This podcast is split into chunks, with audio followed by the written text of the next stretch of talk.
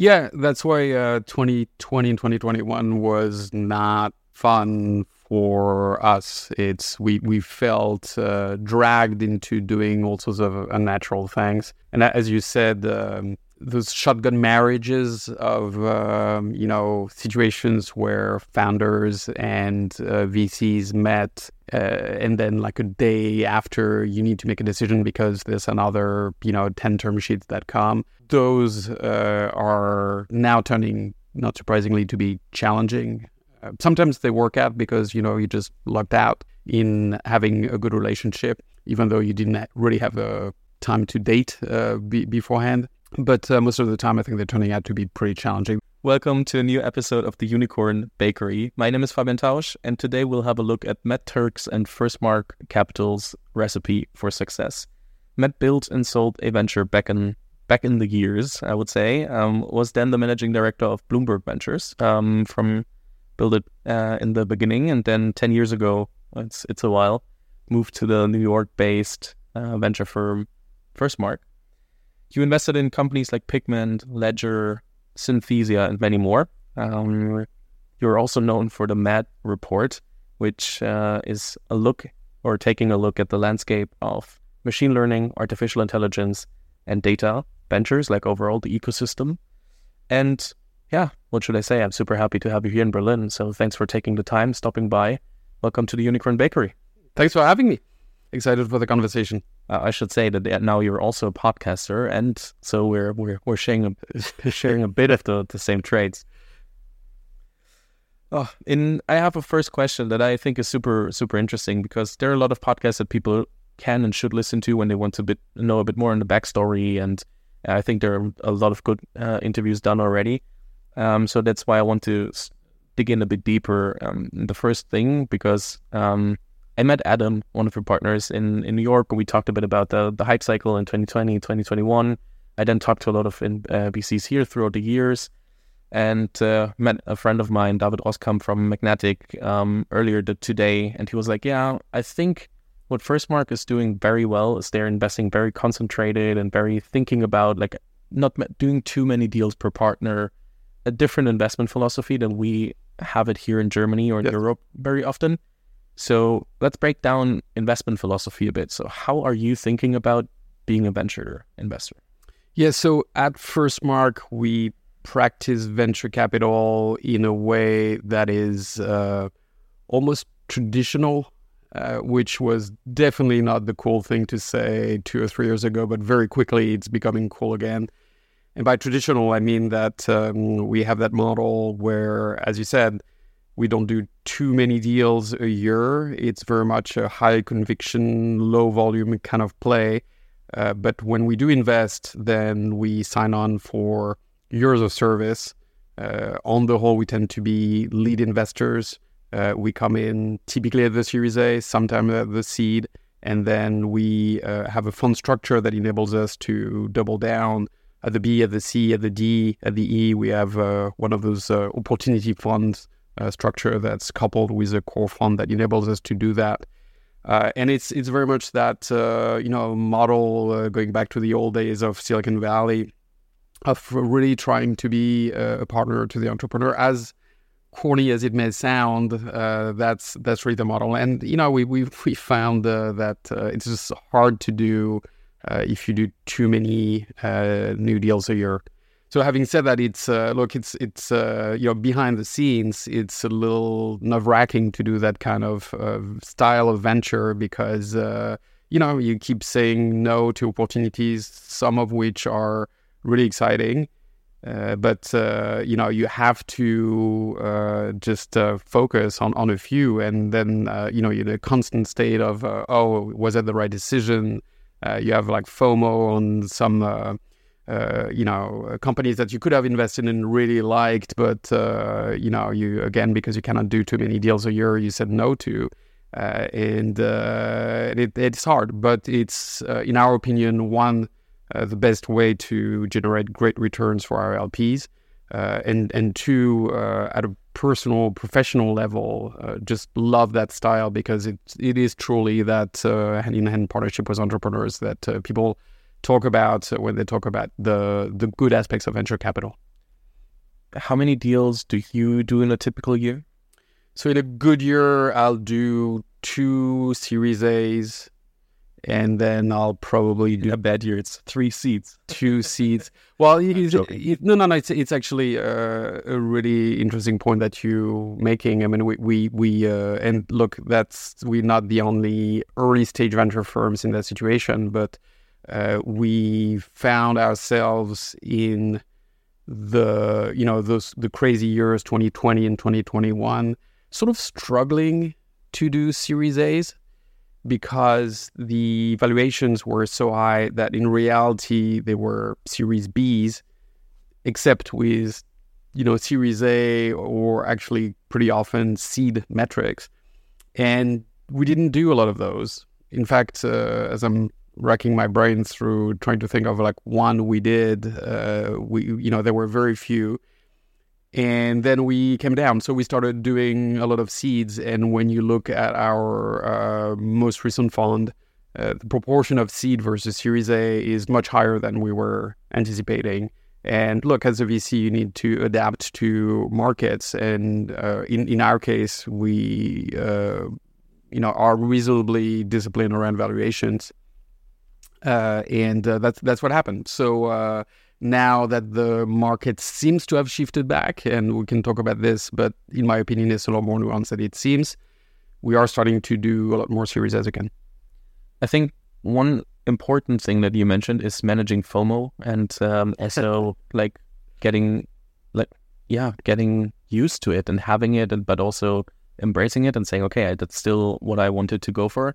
And I think that's also very important for a lot of founders. This can be on the current AI cycle and the hype cycle that we had in 2020, 2021, and so many other things. Like there are so many opportunities for founders all the time. So uh, that they also have to think about how are you personally managing fear, the fear of missing out and figuring out figuring out what you're actually um, focusing on and what you really want to do rather than what you could do.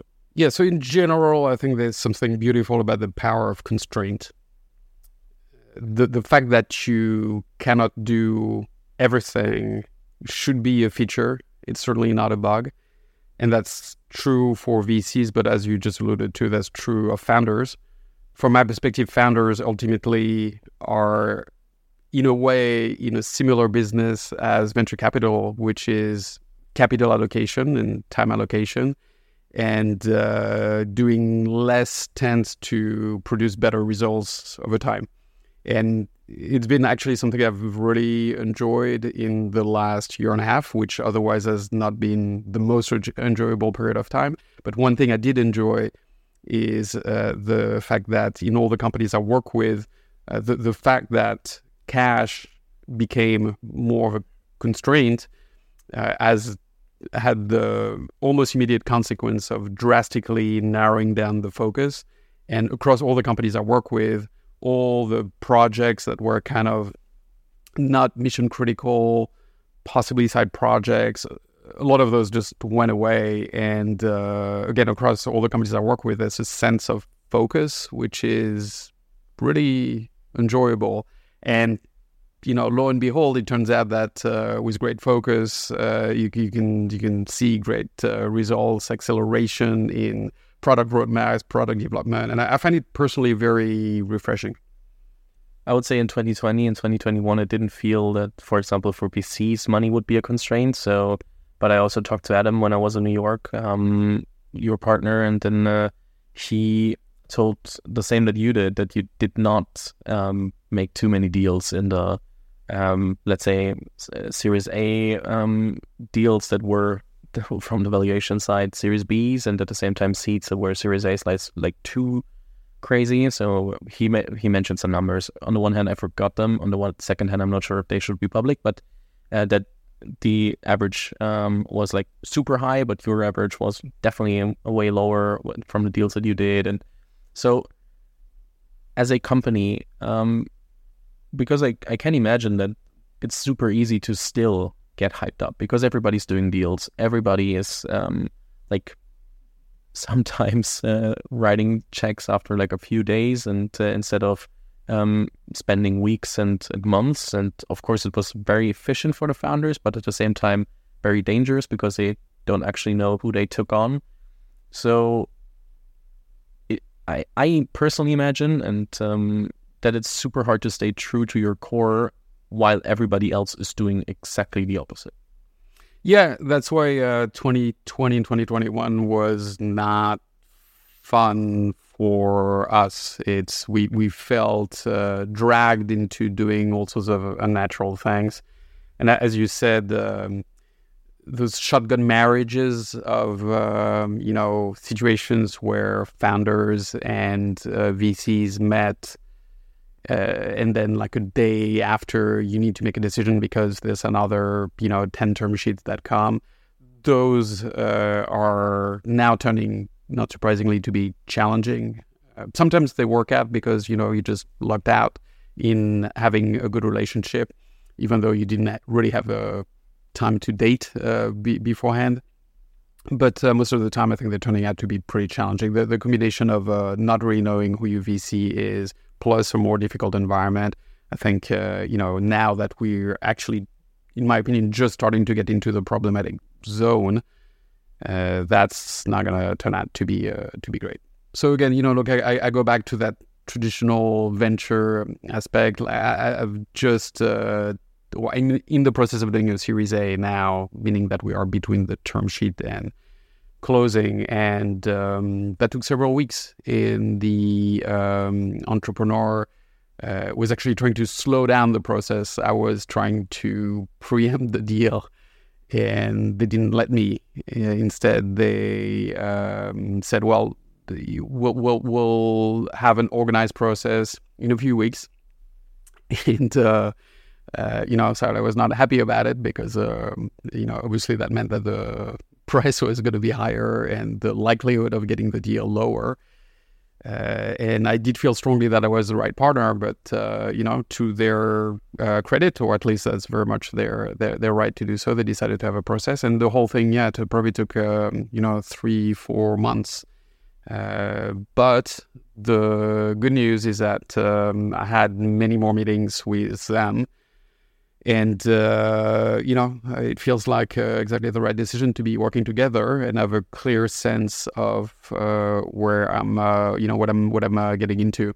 I was joking in 2021. I think I tweeted that. I, I can't remember the exact words, but uh, I think I I said the first board meeting is the new due diligence, meaning the first board meeting after you do the deal and uh, it's sort of what it felt like, you know, uh, in uh, for, for a lot of those deals. So anyway, I think we we back to uh, what uh, venture should be, and I think that's very good for everyone involved. What should founders actually look for? Because I think a lot of founders are just used to what happened two three years ago and um, don't really ever because they got their pre-seed, they got their seed, and maybe a preempted Series A they maybe also forgot what it actually is to, to fundraise and what they look for in a partner. From your perspective, what will you say um, founders should actually look for? I think first and foremost, uh, you need to uh, look for a partner that uh, truly understands and loves what you do uh, and doesn't do it, uh, doesn't invest in the company, thinking of the company as an asset, uh, but much more someone who is in the venture building business and can commit for many years. So that's, uh, you know, first and foremost. I do think that everything else being equal, people with experience uh, tend to be better uh, so I'm saying um, everything else being equal, because sometimes people with experience uh, are uh, completely flat out, don't really have bandwidth, are on a million boards, and will not have enough time in reality to dedicate to you, except if you're the next uh, whatever Facebook or Figma or Snowflake. Um, but everything else being equal, look, it's it's uh, like all things, right? Whether you believe in the ten thousand hours principle or not, uh, but especially at the Series N beyond, when that person is going to be a board member, most likely, you want somebody who has been on boards for many years uh, and has seen a whole range of situations. Um, because uh, people tend to be better as, as, after they've done it uh, many, many, years. It's pretty much as simple as that. And then you know, look on on top of that, there's all the things uh, that uh, one can um, uh, sort of like assume and imagine. Certainly, uh, brand has an impact. the you know a, a firm with a, a good brand will be uh, better at uh, creating a halo effect around the, the company. By the way, good brand doesn't necessarily mean the brand that everybody knows. It can mean a really good brand for what you do specifically. So if you're in the logistics business, VC that has um, a deep specialization and a good brand within the logistics industry is going to be uh, as great as you know a generalist uh, VC firm. Um, and related to to that, uh, we at Firstmark believe very much in the in the concept of platform, uh, and we have a, a very full fledged effort there. So, look, platform is the thing that uh, used to be uh, kind of like new and different years ago, and by now every single VC is going to tell you that they have a platform. And look, some do. Uh, but a whole spectrum of what that actually means. So I can talk about what that means for us, which is that basically half of our team is focused on post investment support, which in our case means three things. Uh, one, uh, the creation of networks and expertise that is available to the companies in the portfolio. So that manifests through a lot of events we do that manifests also through what we call guilds, which is a series of private invitation only communities uh, for CTOs and CFOs and CMOs. We have one on AI that we started recently uh, that enables professionals in each one of our portfolio companies to have a home where they can learn, where they can network, where they can connect with peers. So that's one. Uh, two, uh, corporate introductions or that that's uh, you know something we've been doing for a very long time. And look, there's there's no genius to it, but the beauty is that we're in New York, and New York is the place where uh, all the customers are. There's a uh, very impressive concentration, as we all know, of uh, large global 2000 companies. Either they are headquartered in New York or they have a large office in New York. So look, we don't do that just in New York, but being in New York really really helps. So you know, we've been pounding the pavement for many years, trying to get to know all the people in uh, media and pharma, obviously financial services, and uh, all, all sorts of uh, companies. Uh, you know, the government, Washington D.C. is not too far, uh, so we have a, deep network, and we help making introductions there. Uh, and last but not least, talent. And um, you know we have we have people doing this full time. And again, look, this this there's no genius to the concept of having people that do talent recruiting uh, on the team, but we've learned through many, many years of the trial and error what works and what doesn't. And at this stage, we have a lot of uh, best practices and processes around how to do this well. So, you know, it's it's just uh, working because we've been doing it for many years, and I've learned again what works and what doesn't. Yeah, I think a lot of people say that they have platform teams. A lot of people say that they're a good partner, and then so even if they do, yeah, hundreds of deals, I would say like uh, that's very very expl- like. Yeah, absolutely, and, and again, it's like a you know uh, to say something that's maybe obvious to everyone and and and, and basic. Y- yes, uh, so one, uh, a lot of uh, VCs will will say those things. By the way, you know, um, as much as I like um, making fun uh, of of of my own profession VC on, on Twitter and all the things. I, I do think there's um, a lot of uh, VCs who are very good, very well intentioned, uh, do great work. I'm on you know a number of boards uh, with with people that uh, I really like and respect, and uh, are, are uh, actually totally not the caricature of the of the VC that um, you, you, hear on, on Twitter, but like very very good, smart people. Um, so uh, a lot of people, a lot of VCs will say, "Well, thanks." So, like, you know, do your work, do your uh, research, uh, talk to other founders. Certainly, if you are lucky enough to be in a situation where you have several term sheets and different VCs competing for uh, the privilege to invest in your business, speak to other founders in uh, their portfolio. The you know the the the usual standard um, thing to ask, and again, maybe like everybody knows this, but if not, let me uh, mention it. You should talk to not just their based companies, uh, but also companies that did not work out, and uh, get some information about how those VCs handled uh, difficult situations. And um, uh, so, you know, you know, like I, I, I do, I do think having said all that, that um, for any given company, there is not an infinite number of VCs that are right for you. Uh, so be selective. Again, all the things I said. Do they really understand your industry? Are they really uh, committed? Do they have the time? Do they have the experience? Do they have the brand? Do they have the support networks? Once you you know draw all the circle, the, the, the sort of the Venn diagram intersection is pretty narrow. Yeah, fair enough. One thing that I really loved when I when I researched and and uh, listened to a lot of podcast interviews and um, is that you said um, that you for a long time really wanted that the CEO is very technical. Um, and especially in a country like where I'm from, Germany, where a lot of founders are very business heavy. And of course, we have a lot of great universities and we have more and more um, ventures um, founded there and um, stuff is happening. But a lot of founders and CEOs are often very business heavy and maybe into product, but also that is not always given. Um, but you said you changed your mind a little on it. That you said, okay, you're accepting the business business founder a bit more. Yeah. So look, that that statement very much comes from the fact that the vast vast majority of what I do as an investor is reasonably technical. Uh, so on the whole, I'm uh, much more of an enterprise investor. Actually, I'm a would say 90% uh, an enterprise investor uh, with a particular predilection for the world of data, machine learning, and AI. So that's what I've been doing for many years now. Uh, for that type of business, and I, you know, do it both at the core infrastructure level all the way to the application level. On the whole, it makes more sense to have technical founders because those are technical domains.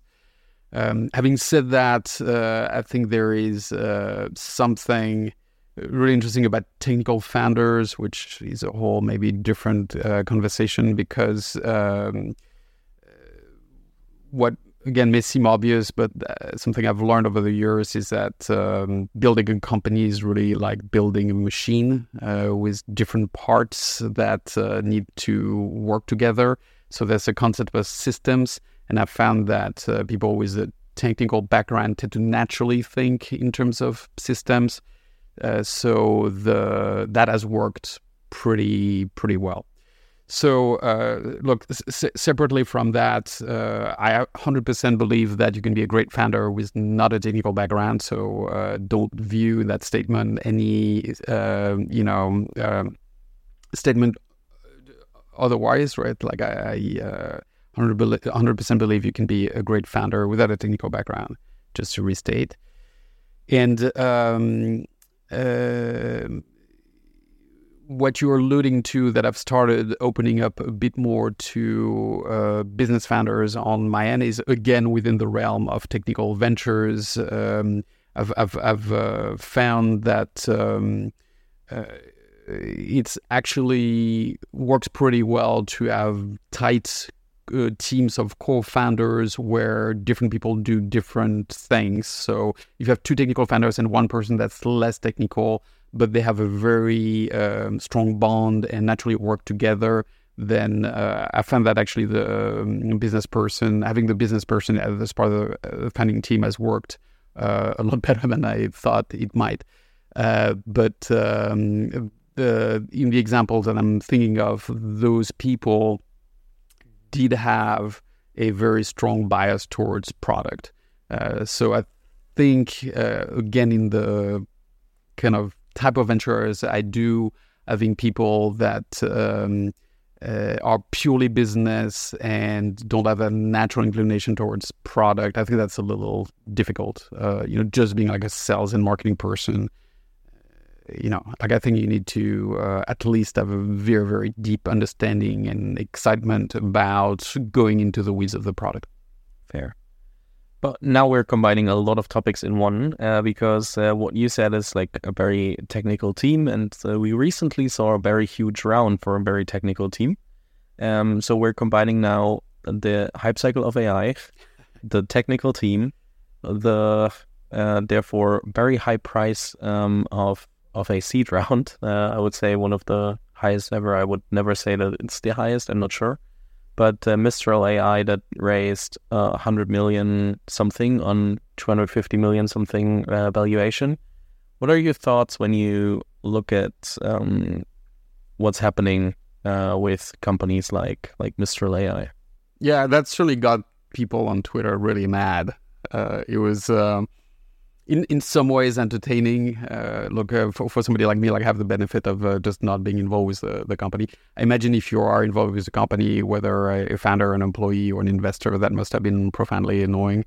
Uh, and it was it was it was sort of uh, interesting how how um, strongly people reacted uh, to to that. Look, so I I haven't met the founders. I I'm, I'm, I'm, i do spend a lot of time in Paris. I do know a lot of her founders. I w- was offered an introduction to the company, but this is uh, very different from the type of investing we do as a firm. Uh, we we, we uh, just uh, by design because we do early stage investing, we just don't have the fund size to enable us to come in and write a whatever fifty or seventy five million che- uh, check, uh, seven million dollars check into a brand new venture. So that's you know not even worth having the um, conversation. It's just outside of our strike zone as a, as investors.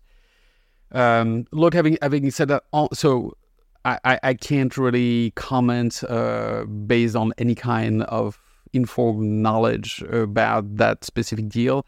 It seems to me uh, to be less crazy than people reacted to. I do think that uh, for certain type of ventures like this one, you do need capital up front. You are going to have um, uh, to uh, buy or rent lot of GPUs, a lot of hardware, and that's just the nature of the beast.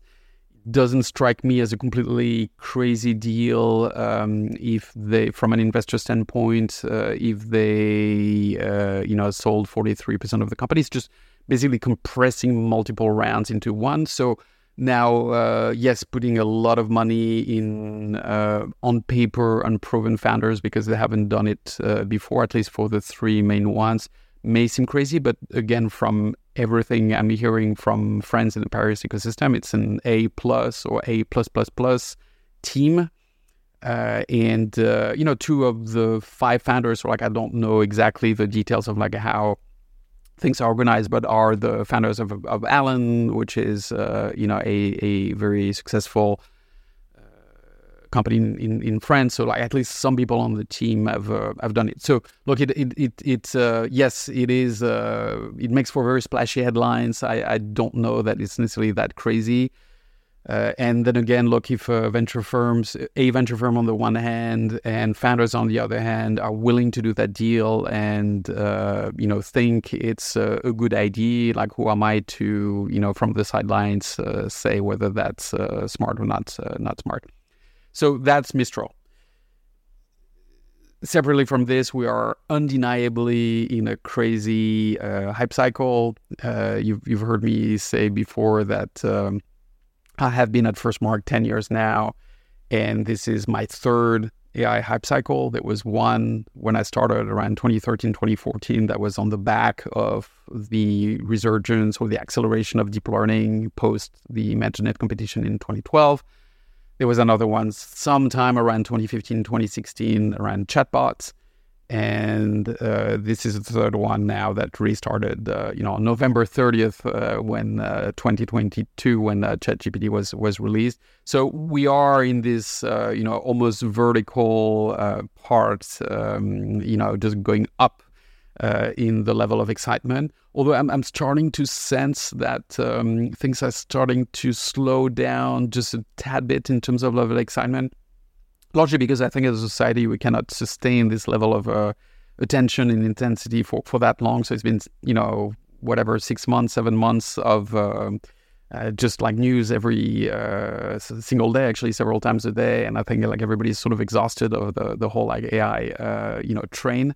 So uh, this is, I think, starting to slow down a bit. And inevitably uh, it will die down at some point. Inevitably, there will be some kind of like trough of disillusionment. It's always like that. Uh, but I do think it's it's real. I do think um, the, the, the substance behind it uh, is transformative. So it's one of this weird moment where like hype and reality actually sort of aligned.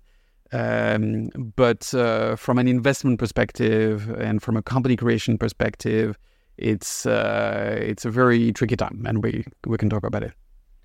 I think one thing I want to state uh, also with the VC topics in the beginning, where I sometimes pushed a little further, and also with Mistral AI, it's not about bashing any of these companies or anyone who's who's doing anything in the space. It's more um, trying to get some perspective on on things because it's uh, super hard for for people out there who are not involved to understand how the people involved or at least um, with some thoughts on it are are thinking about it. Um, regarding what you mentioned right now with the third hype hype cycle, um, the question that I'm thinking about when I would start building in an venture right now, obviously I'm not a technical founder, so I would need definitely one, two, three people who are actually deeply into it. But what are the things that will bring me through such a cycle? What are the companies that ended up um, surviving the first hype cycle, the second hype cycle, and um, what do you think are the the not the the actual company like th- this has to happen that the company is uh, getting out of the hype cycle without um, failing more on the what traits do the companies and the founders have to develop and push forward to also be robust enough to uh, yeah at least have a chance yeah, it's it's a very interesting question because that that, that sort of um, uh, goes back to the you know business founder discussion we were just having. Uh, so as obvious as it may sound, the company that successfully made it out of the prior uh, hype cycles uh, actually solved a business problem, and uh, you know, each time, the last two times, it was the same thing. There was uh, a first phase of excitement around uh, the technical capabilities. And uh, suddenly there's like all the things you could do uh, much better, all the things that you just couldn't do before that you were now able to do. So people started dreaming all sorts of different applications.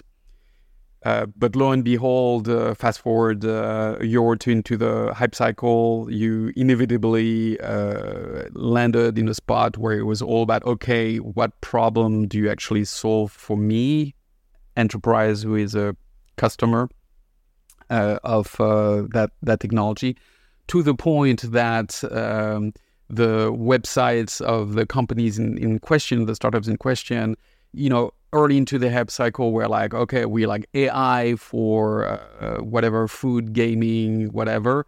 Fast forward like one or two years it's like okay no no we solved this problem. And you really had to like look around uh, you know fish on the website somewhere to see the mention of, of ai so ai goes from uh, front and center at the beginning of the cycle to basically disappearing at the end of the cycle so I think there's a fundamental truth there, which um, again sounds obvious when you stay, state it that way, but like when you're caught into the fog of war, if you want, uh, it's it's it's much harder to um, to to to really do. So solving a business problem uh, first and foremost, and then um, you know in terms of what that means for the teams. That was your question. Also, yeah.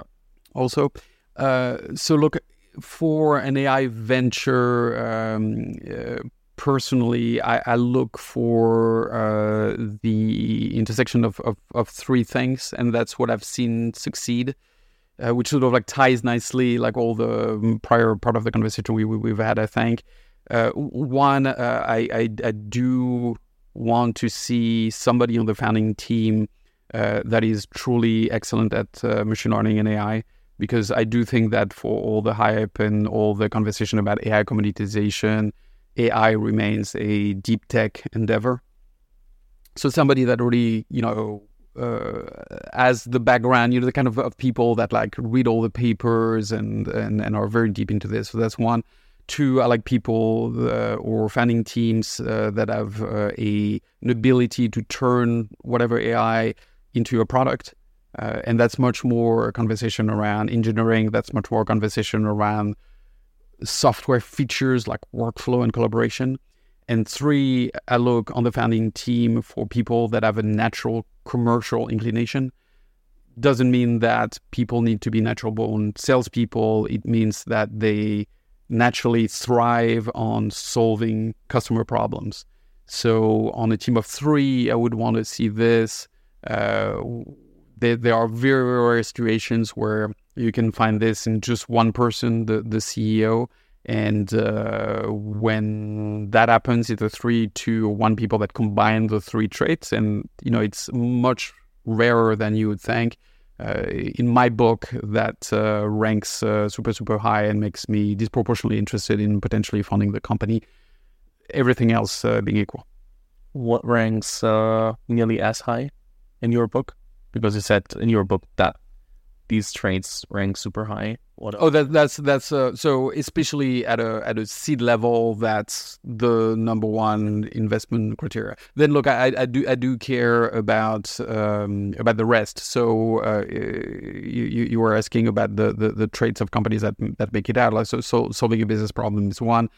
Uh, look, uh, some level of defensibility certainly matters. I um, personally think that um, you know the conversation around moats is generally exaggerated a little bit. Like, I, look, like like anybody else, I prefer situations that are less competitive. Like everybody else, I prefer situations where uh, there is a clear level of defensibility.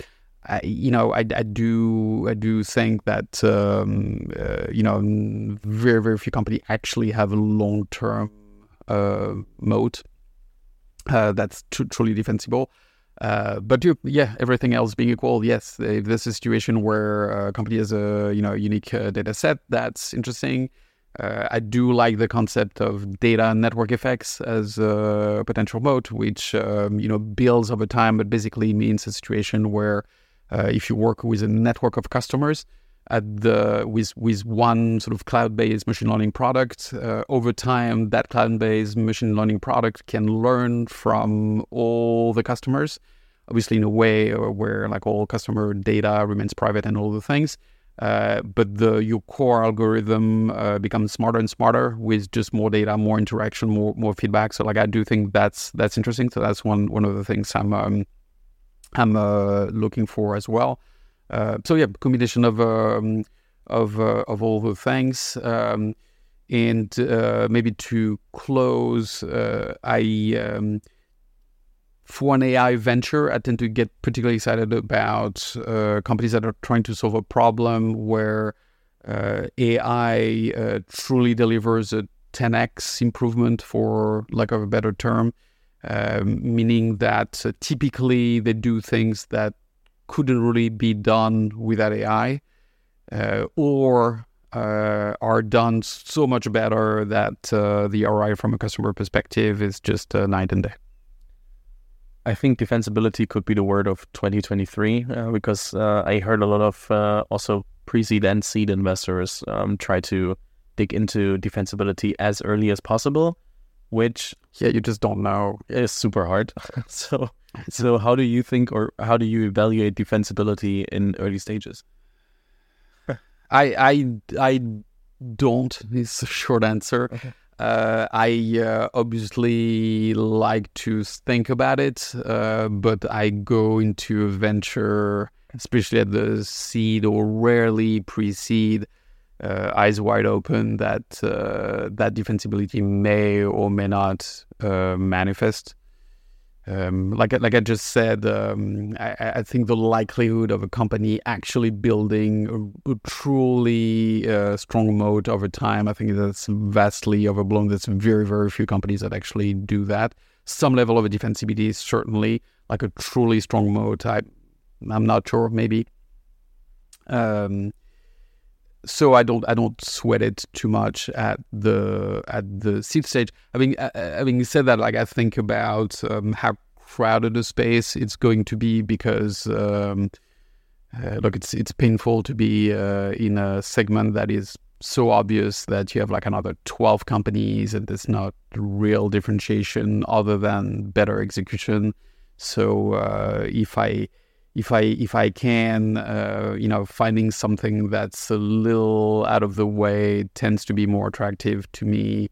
uh, and or finding founders that are so uniquely positioned to do this that uh, they will be able to build competitive advantage, but just um, moving faster.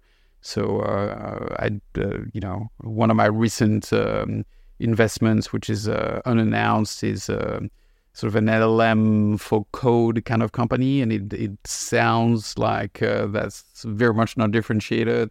But the founders come from uh, a professional background where the very specific code problem that they're tackling, they are very uniquely situated to do it, and they've done it for a long period of time. And the intersection of like solving that coding problem plus their uh, deep machine learning AI background, uh, basically, there's a number of people in the world that can do that, which is pretty limited. So that's interesting in terms of early stage defensibility.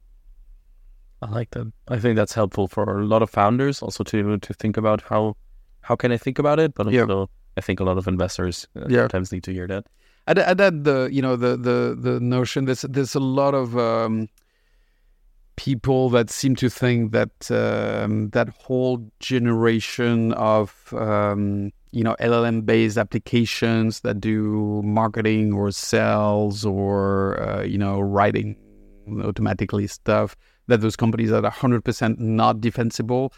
And I have a little bit of a different view. And uh, look, I'm not an investor in, in any of those um, companies, again, like OpenAI plus plus X kind of thing.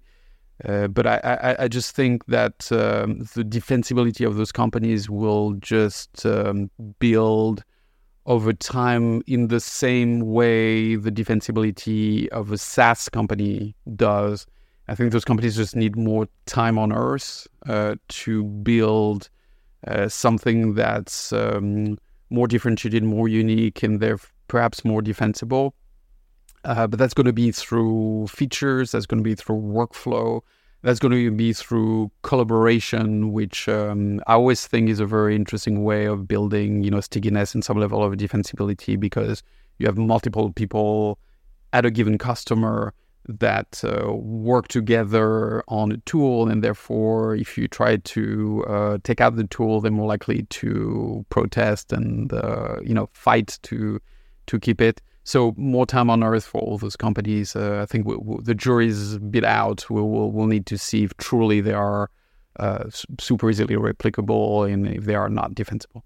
More time on earth means hopefully at some point they uh, raise growth rounds like for example, two of your investments, uh, Synthesia and uh, Pigment did. Um, are growth rounds back already?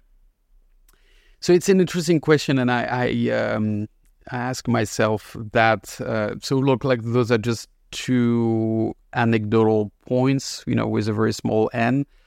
Uh, and uh, at the same time, I think that is pretty interesting because both of those rounds were uh, very preemptive. Neither companies uh, were planning on raising. Both of them have plenty of cash in the bank. Um, at the same time, it's funny how this how this works. Uh, sometimes I look like I've been doing this for a number of years, and I'm, I'm still sort of um, amazed uh, how those processes work. It almost felt like the VC community decided that those two companies were going to do a growth round, and um, uh, you know, sort of uh, everybody at the same time, sort of like descended on on the on the companies uh, with um, not just a oh I, want to learn more, uh, but with a no no I want to do a deal now uh, kind of a kind of approach, and uh, as a result, both. you know, deals were highly competitive. both companies got multiple term sheets. So I think what's happening is uh, a combination of different things. I think uh, a lot of growth investors have been uh, sitting on their hands for the last 18 months. And, um, uh, you know, those are uh, people that uh, want to do their job and they want to invest. And it's just extremely boring to, you know, not do a deal in 18 months.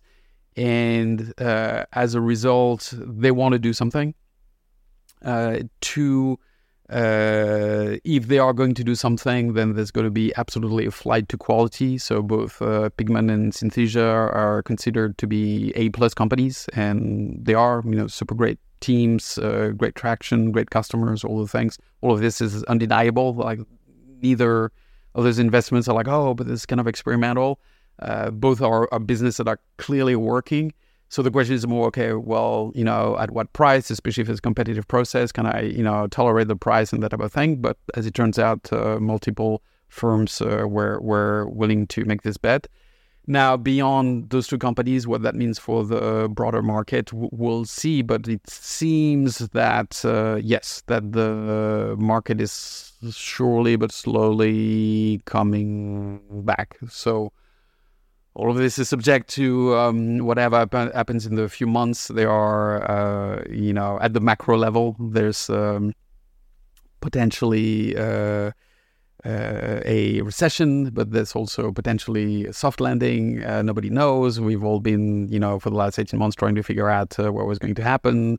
Uh, it sort of feels like it could be uh, terrible. That's certainly a, a, possible scenario. It's also sort of there's also a possible scenario where it could be uh, much milder. So uh, yes, the growth market seems to be coming back, pending whatever happens in the macro. I'll just you with the growth market. Growth market is back. No, I'm joking. Yeah, yes. Um, last question because of time, but um, you're from France. You're living in New York for a while. Yes. You um, invest a lot in Europe. Um, what is your what are your thoughts on the European ecosystem compared to the US ecosystem because you see and know both? Yeah, so I'm a, I'm a, I'm a huge fan of Europe and I have been for a very long time. And look, um, I mean, there's certainly a personal um, uh, aspect to this, uh, but I like to think uh, that it's, um, uh, you know, simply because uh, it feels less foreign to me. So I've uh, been investing in Europe, you know, pretty much since the beginning of my time at uh, Firstmark uh, 10 years ago. And um, yes, I mean, it did feel a little uh, different when I first started venturing into the ecosystem. Uh, but again, because of, uh, you know, cultural uh, inclination to the extent that there's such thing as a European culture, never felt just like a fish out of water, just the way some of my purely American colleagues might have. Um, but having said that, like I'm, a, I'm a, I, I just um, think the, the rise of the European ecosystem has been just a wonderful thing to see. Uh, and um, I think it's uh, just uh, getting started. Uh, you know, as it turns out, it takes uh, a couple of decades, sometimes more, to truly build an ecosystem.